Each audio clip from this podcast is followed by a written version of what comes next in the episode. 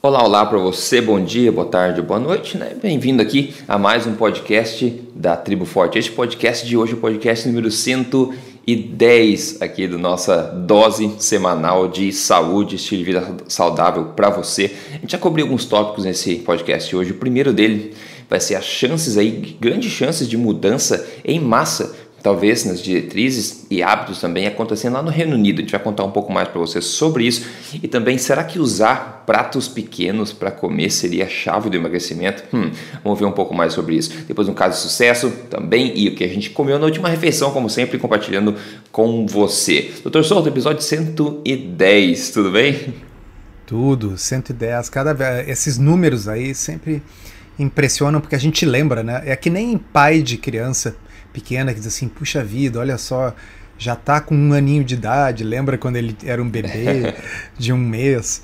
Então a gente é, é, é, o nosso bebê, né? Tá crescendo. O podcast já é um adolescente. Até adolescente. episódios. É. é verdade, é verdade. Maravilha. Olha só, vamos lá. É, o primeiro assunto aqui é uma, no Reino Unido está acontecendo algo que pode mudar as coisas rapidamente aí e a mudança está vindo de cima para potencialmente pode vir de cima para baixo. Deixa eu contar para você o que está acontecendo.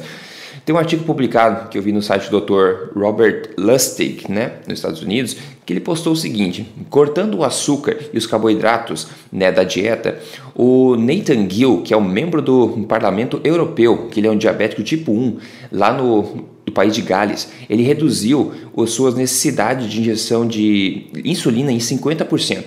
E agora ele está pedindo, meio que implorando a primeira-ministra Theresa, é, Theresa May, né, que também é uma diabética tipo 1, a fazer a mesma coisa. E novos dados do, do site diabetes.co.uk, né, no Reino Unido, revelaram que 30 mil diabetes tipo 1 já reduziram necessidades de insulina em até 80%, simplesmente cortando carboidratos densos, né, pessoal? Já, você já sabe disso, você escuta aqui o que a gente fala há muito tempo. Agora, esse membro do Parlamento Europeu, o Nathan Gill, ele também ficou tão incrível com as mudanças dramáticas na, na sua saúde pessoal, né, depois de seguir o, o que o doutor, o cardiologista britânico, o Asim Malhotra, que a gente fala várias vezes aqui, seguir os conselhos deles, né, de você seguir uma dieta low carb e high fat. Como ele ficou tão é, pasmo com os benefícios disso que ele escreveu uma carta aberta à primeira-ministra Theresa May, né, pedindo uma, uma, uma, mudança urgente nas diretrizes alimentares, né, que promovem alimentos low fat e, e tentando aconselhar é, que o, os carboidratos densos sejam a base da dieta. Então ele escreveu essa carta aberta. Uma parte dessa carta aberta eu vou ler para você literalmente aqui agora. As políticas dietéticas correntes do governo recomendam que as pessoas coloquem carboidratos na base da dieta. Essas diretrizes estão absolutamente erradas e têm sido um grande, tem sido um grande colaborador para a crise de obesidade no Reino Unido nas últimas três décadas e uma epidemia de obesidade. Eu agora concluí que esse tipo de sugestão e a promoção de alimentos baixos em gordura, promovidos oficialmente pelo governo desde 1983, tem sido uma tentativa errada de dieta de 35 anos de duração e que substituiu milênios de hábitos de consumo de alimentos saciantes, nutritivos e integrais em gorduras, com consequências desastrosas para a saúde pública. Que coisa linda essa, essa parte também, Dr. Souto. O que está acontecendo no Reino Unido? Espetacular. Né? Eu, eu vou até continuar onde você parou. Ele diz assim: uhum. depois de ler uh, o livro do Dr. Asen Malhotra, o livro cujo nome é The Piop Diet, a dieta de Piop. Esse livro foi traduzido, pessoal, acho que nós já mencionamos aqui. O nome desse livro em português ficou um nome absolutamente lamentável e ridículo. Então vocês ignorem a capa. Ficou muito ah, ruim. Aqui ficou Detox de 21 dias. Pior que ah. Piop Diet também é um nome estranho, né, se for pensar. É, mas, mas sabe que em Portugal, em Portugal saiu a dieta de Piop. Ah, né? por que, que colocaram é um... detox de 21 dias? Que absurdo isso, né? É para vender, né? Porque o é, pessoal é, é, é, tipo um cavalo de Troia, assim. Você é, compra é. porque gosta de comprar coisas ridículas e sem querer acaba comprando algo bom. É, um cavalo de Troia, isso mesmo. mas, uh, então assim, pessoal, o, o, o, título é A Dieta de Piop, mas no Brasil saiu como Detox 21 Dias. Mas procurem pelo, pelo, pelo, pelo autor, Assim, A-S-E M-E-M Malhotra. M-A-L-H-O-T-R-A. Malhotra. Tá? O sujeito é um cardiologista que está levando eh, essa bandeira no Reino Unido, uh, mudando tempo. coisas, mudando diretrizes há um bom tempo. E aí, uh, o, o, este membro do parlamento britânico, que é um diabético que fazia uhum. uso de insulina, diabetes tipo 1, né, uh, leu o livro a dieta de Piópio, o Detox 21 Dias. Tá? E ele diz assim: Eu não consigo expressar o quanto isso mudou a minha vida para melhor. Tá? Uh, e aí ele diz aqui que uh, o, açúcar no sangue, a glicose dele, nunca estiveram tão estáveis e ele agora reduziu a necessidade de insulina dele para 50% do que era. É. Tá? Bom, e aí o que, que ele fez? Isso que o Rodrigo falou: escreveu uma carta aberta para a primeira-ministra, porque por uma grande coincidência, a primeira-ministra da Inglaterra, Theresa May, também é uma diabética tipo 1 e também faz uso é. de insulina. É. Então, é. assim, se existe uma chance, se existe uma chance da coisa mudar de cima para baixo, é. é agora. Tá? É. É. E eles estão fazendo uma. Tão, enfim, estão dentro do. Como que é? Dentro do galinheiro agora, tentando fazer essa. instigar essa mudança, né? Que vai ter no dia 12 agora uma, uma conversa dentro do parlamento, né? É, eu vou uh, ver se eu coloco no, uh, no blog. Uh, eu, eu, eu, acho que eu cheguei a colocar no blog esse, esse anúncio dessa palestra que eles vão ter no parlamento, dia 12 de abril. Uh, às 15 horas, horário, horário, local, no Parlamento Europeu. Então, o, o Assem Malhotra, mas também outros profissionais de saúde uh, que usam uma abordagem low carb, vão estar tá lá falando para o Parlamento Europeu que é, vamos dizer, como se fosse o Congresso Nacional do Brasil, tá certo? Se, é. se, se, uh, se a Europa fosse um país, o Parlamento Europeu é o Congresso Nacional da Europa. Então é uma chance espetacular de conseguir levar a mensagem para o centro do poder na, uhum. na Europa.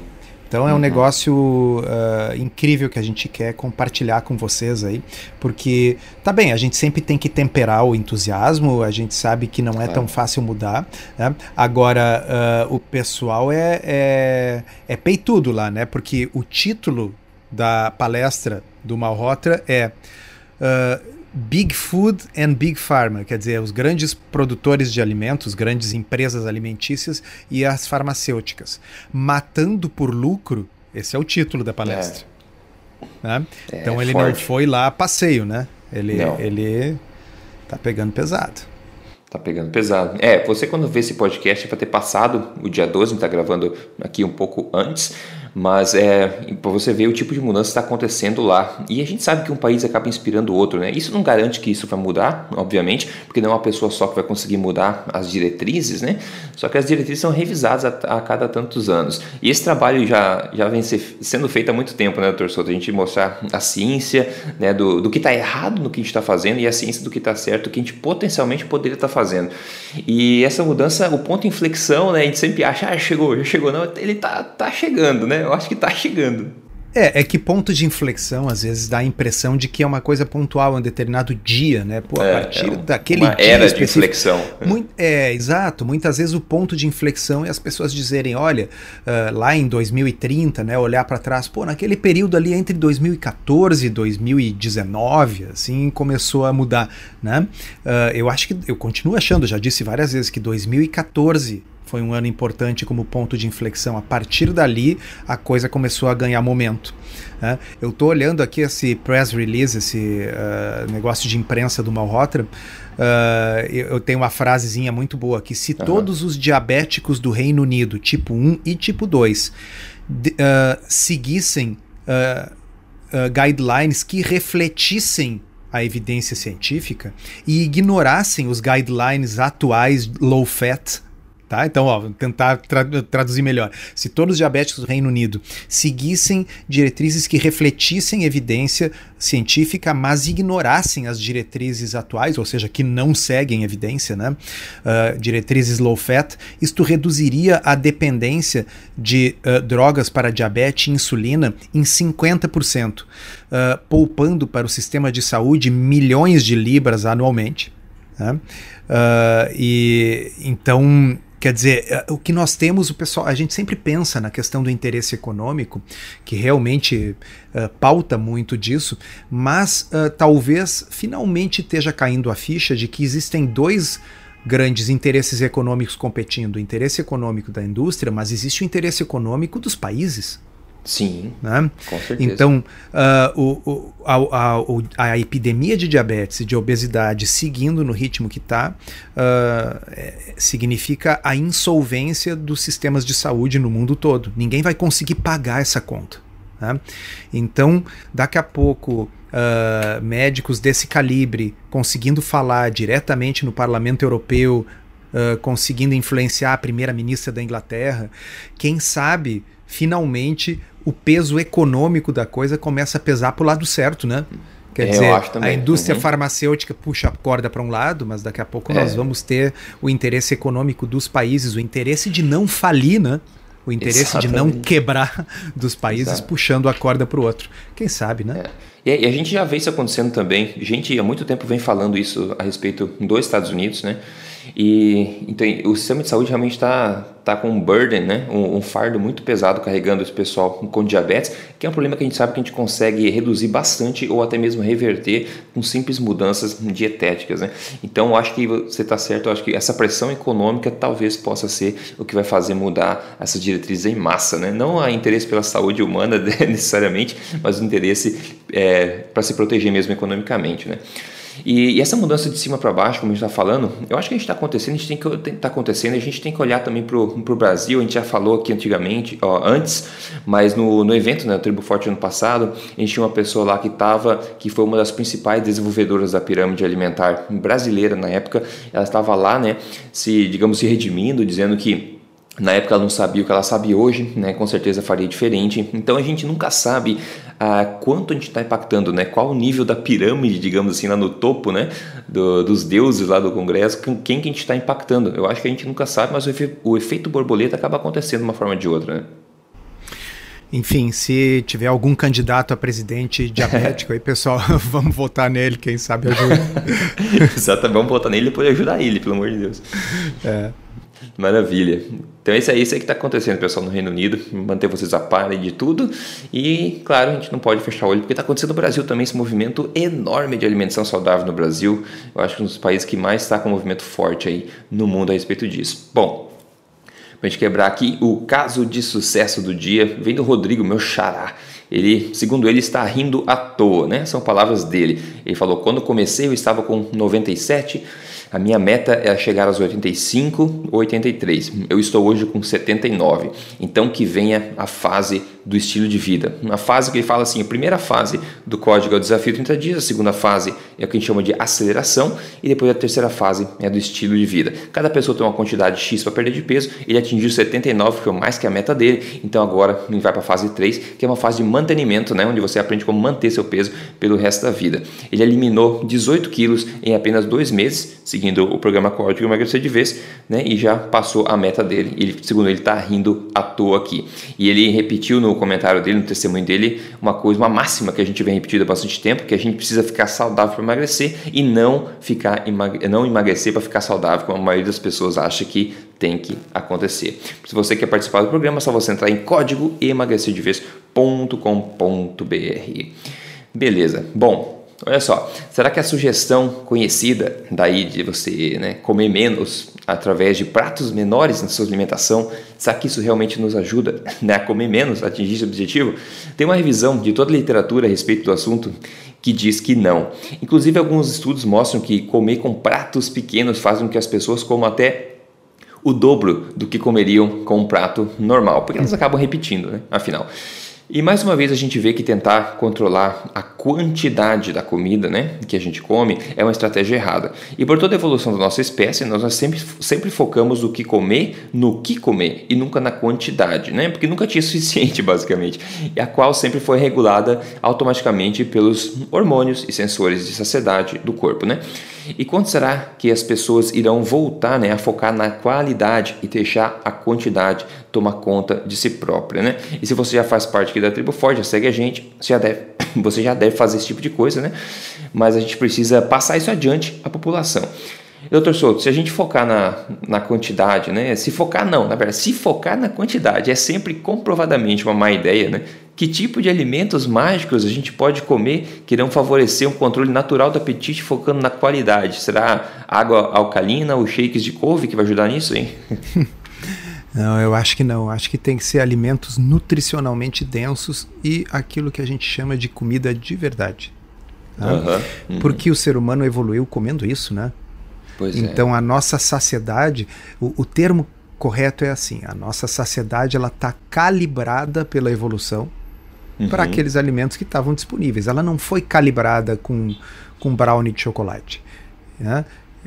ela não foi uh, calibrada com shakes, ela foi calibrada com comida de verdade. Né? E aí, os macronutrientes mais saciantes são proteína e gordura. Uhum, né? é. E a proteína, especificamente, se nós isolássemos os macronutrientes, que é um, um, uma coisa uh, uh, que também é questionável, porque na natureza Sim. eles não são isolados, né? Mas Sim. assim, os estudos para fins de ciência e tal isolam. Uh, e aí a proteína isoladamente é, é, é mais saciante. eu acho que nós já mencionamos em, em um episódio prévio um conceito chamado protein leverage. Eu não sei exatamente como traduzir isso para o português, mas é, é o fato. Vantagem da proteína, mais ou menos. É, é o fato de que uh, a, a proteína uh, é como se o corpo tivesse uma fome específica para a proteína, uhum. uh, de modo que se nós não atingirmos uma quantidade mínima de proteína, a gente continua com fome. Uh, e é uma forma inteligente do corpo fazer o quê? Com que a criatura continue comendo até atingir as necessidades de proteína. Então, obviamente, não ajuda nada para quem está querendo perder peso ficar fugindo da proteína. Né? Uhum. Porque aí o que acontece? A pessoa fica com mais fome. Né? Se a pessoa consumir alimentos que são mais ricos em proteína e na natureza a proteína sempre vem com um pouquinho de gordura, não é verdade? Né? Sempre vem. E essa combinação aí da proteína com a gordura uh, é tão saciante que se o prato for grande ou pequeno não faz diferença. É, é, isso, o corpo sempre pede mais comida até que ele atinja a necessidade nutricional dele, né? Isso é muito interessante. Por isso que o pessoal que coloca é, carboidrato na base da alimentação quando são alimentos inteiro. que não é comida de verdade. Quando, é, então, alimentos hiperpalatáveis, superprocessados, uhum. aí isso passa por cima, mas patrola essa sensação aí de, de necessidade e tal. A pessoa come até não aguentar mais. Muda o conceito. Sim. Sim, né? com certeza. A pessoa come lá um biscoito recheado, não consegue até terminar o pacote. Come um bis, não consegue até terminar as duas carreirinhas uhum. de bis. Né? Mas isso é. normalmente não acontecerá se você estiver comendo um filé de peixe. Não. E muita gente que vai na churrascaria, se você pensar a última vez que você foi na churrascaria, muita gente gosta de ir na churrascaria para comer carne, né? Porque é a coisa mais cara que tem lá para tirar vantagem do lugar. E daí, quantas vezes você lembra que você comeu no almoço pra caramba e nem fome na janta você tinha depois de comer toda aquela carne, aquela proteína, aquela gordura natural, né? Agora, se você é. vai na pizzaria, você sai cheio, até com, uh, com pizza até na garganta. Mas se você passa umas 5 horas, você já tá com fome de novo, né? Essa é uma diferença bem prática de se notar.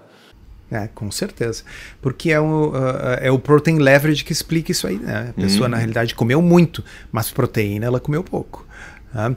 De modo que aquele carboidrato, aquilo ali, tudo vira glicose, essa glicose toda aí vira glicogênio, é convertida em gordura, enfim. Tá? E, e aí?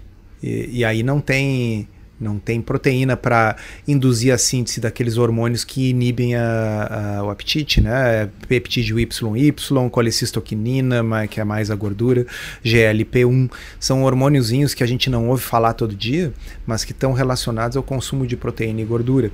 Né? E esses aí dão saciedade.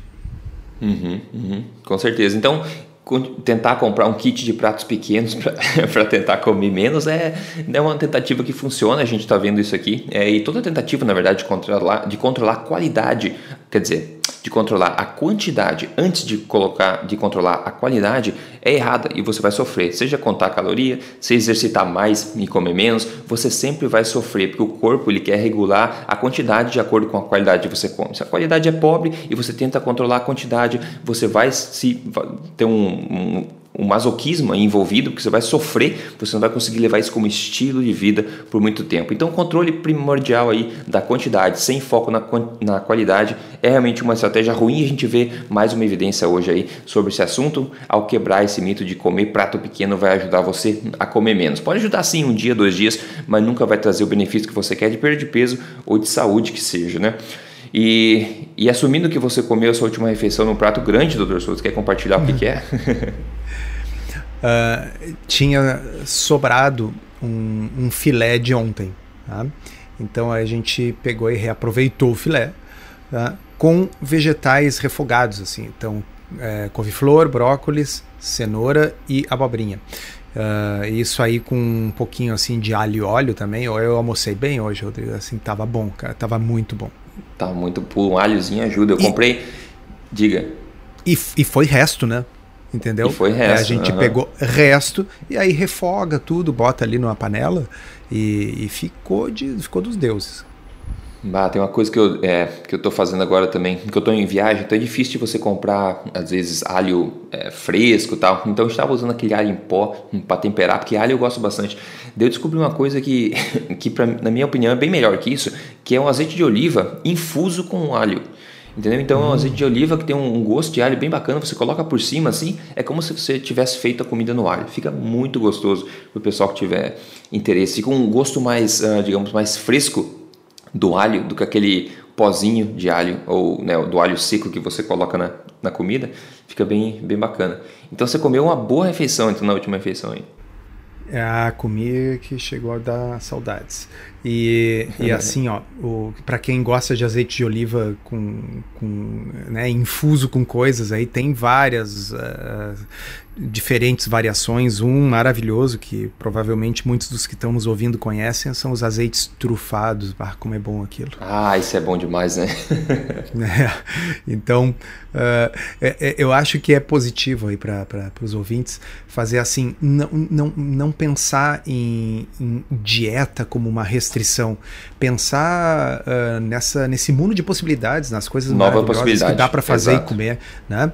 Pensa, uhum. uh, vamos dizer, o, o conjunto daquilo que a gente está eliminando, porcaria, açúcar, farinha e tal, ele é tão, mas tão menor do que o conjunto gigante das coisas possíveis e que a gente pode explorar e fazer. Né? Então, pensa uhum. no conjunto grande, né, do que dá para fazer e não no pequeno que é o que você não devia estar tá comendo e pensando. Não, perfeito. Um bom exemplo do que dá para fazer, que as pessoas jamais pensariam nisso se tivesse que, que emagrecer, é, o meu, é o minha janta de ontem, porque eu estou gravando agora de manhã. Mas a janta de ontem foi: eu peguei três hambúrgueres de gado de pasto que eu comprei, três hambúrgueres e coloquei, fiz bacon, né? Eu fritei os hambúrgueres na gordura do bacon, né? Meu Deus do céu. E depois eu cortei umas fatiazinhas de queijo azul, que é parecido com gorgonzola, assim, em gosto é forte. Daí eu coloquei o hambúrguer, o bacon por cima e este queijo azul para dar uma temperada meu Deus do céu. E depois eu coloquei um pouquinho assim, só para dar aquele gosto de alho, um pouquinho daquele azeite infuso com, com alho por cima, assim. então é basicamente Nossa. proteína e gordura. Mas olha só, é uma alimentação que você jamais na sua vida iria pensar que poderia fazer bem ou que poderia ajudar você a emagrecer, que é uma outra, um outro mundo de oportunidades que você comentou, né? É, incrível, né? Para mim é, é, é, só notícia boa. No meu caso, há sete anos. Pois é, pois é, exatamente, né? Exatamente. É um mundo de oportunidades, pessoal. Então não é restrição, muito oposto, na verdade, né? É um, você abre o leque para muitas coisas que foram demonizadas ao longo do tempo, que você está se proibindo, você está limitando o seu consumo. E lá, lembrei de outra coisa também, eu comi fora aqui um. aquele, sabe, o. Eles falam Eisbein, sei lá, o, o joelho de porco. Joelho de porco. Então, o joelho de porco no restaurante é, alemão, que vem com aquela capinha, sabe, bem assim, crocante. Ah, meu uhum. Deus, é bom demais. Vem com, claro, com gordura, aquela capinha crocante, vem um pouco de sauerkraut do lado, assim. Falei, pá, tá louco. É difícil acreditar então, que isso é, é, tão bom. neste, neste final de semana, nós tivemos um evento para profissionais de saúde lá em Belo Horizonte. Uh, e falei eu e a doutora Janaína Kennen, Uh, que é endocrinologista. Desculpa, Janaína, se eu pronunciei errado o teu sobrenome, mas eu tenho dificuldades com ele. Uh, se ela estiver nos ouvindo, ela depois vai me mandar um WhatsApp. E nós depois fomos jantar na casa dela e a mãe dela uhum. fez exatamente este prato. Tá? Nossa. Joelho de porco, uh, que é um negócio espetacular para quem não conhece. Ela fez também um repolho roxo, que ficou maravilhoso. E tinha também um patê de fígado. Que, ah, assim, isso é bom demais. Rodrigo, assim. Você comeu? Uh, eu, eu, eu, eu, só não comi todo o patê de fígado, por quê? Porque tinha que sobrar espaço para o joelho de porco. Nossa. Uh, e porque, enfim, ia ficar chato, assim, né? Comer tudo não deixar para os outros. Né? E aí Nossa. as pessoas perguntam, mas passou o patê no quê? Sim, é óbvio que tinha pão low carb, né? Ah, porque, assim, existe vida sem farinha de trigo ok? Então, tinha um pão low carb maravilhoso sobre o qual a gente passava um patê de fígado espetacular. Tá? Seguido depois de um gelo de porco com repolho roxo e tinha ainda um molinho de cogumelos. Olha, que coisa. E assim, isso é, uma, é, é, supostamente uma dieta muito restritiva, viu, Rodrigo? Ah, muito restritiva, exatamente. Ah, mas só para lembrar que dá para passar também o patê de fígado no garfo, tá? Ah, sim, comer. exatamente. o garfo segura o patê também. E para quem preferir um vegetal, tem o aipo, né? É? O, o aipo, é. É, um, é, é, uma espécie de, um, de uma chips natural. É. Ele tem a textura correta para a gente pegar o talinho e é passar no patê e morder. Uhum. Mas para que né, ocupar espaço no estômago com vegetal com tanta coisa desse tipo na mesa, né? e o pessoal vai reclamar dessa tua frase. Enfim, ah, vai piorar com o tempo, não se preocupa. Mas, a opinião está indo nessa direção. Mas olha só, que, que restrição, né? Imagina, a gente começa a salivar só de pensar nesses pratos, né? Agora nunca vi ninguém salivando aí pensando num pão de trigo com, com margarina. Enfim essa, esse mundo de oportunidades que a gente está abrindo para tanta gente, né, que a gente chama de, eu chamo de liberdade alimentar. A nossa, nosso objetivo aqui é dar liberdade de alimentar todo mundo, que vocês voltem a saborear alimentos realmente saborosos, né, que fazem você salivar sem se preocupar que fazem mal à saúde, na verdade estão te ajudando, né? Então, olha só, tudo isso que você pode degustar e abraçar nesse estilo de vida sensacional. Com isso, né, eu acho que esse podcast aí ficou legal, passamos a mensagem que estava programado para passar para você, espero ter te inspirado aí também com essas informações todas, com esse, essas ideias de pratos todos aqui que a gente compartilhou com você e que você saia aí vai fazer sua próxima refeição bastante saborosa e de acordo com a alimentação forte, alimentação de verdade. Doutor Souto, obrigado pela tua atenção aí, a gente se fala na próxima semana. Obrigado, Rodrigo, um abraço aos ouvintes, até a próxima.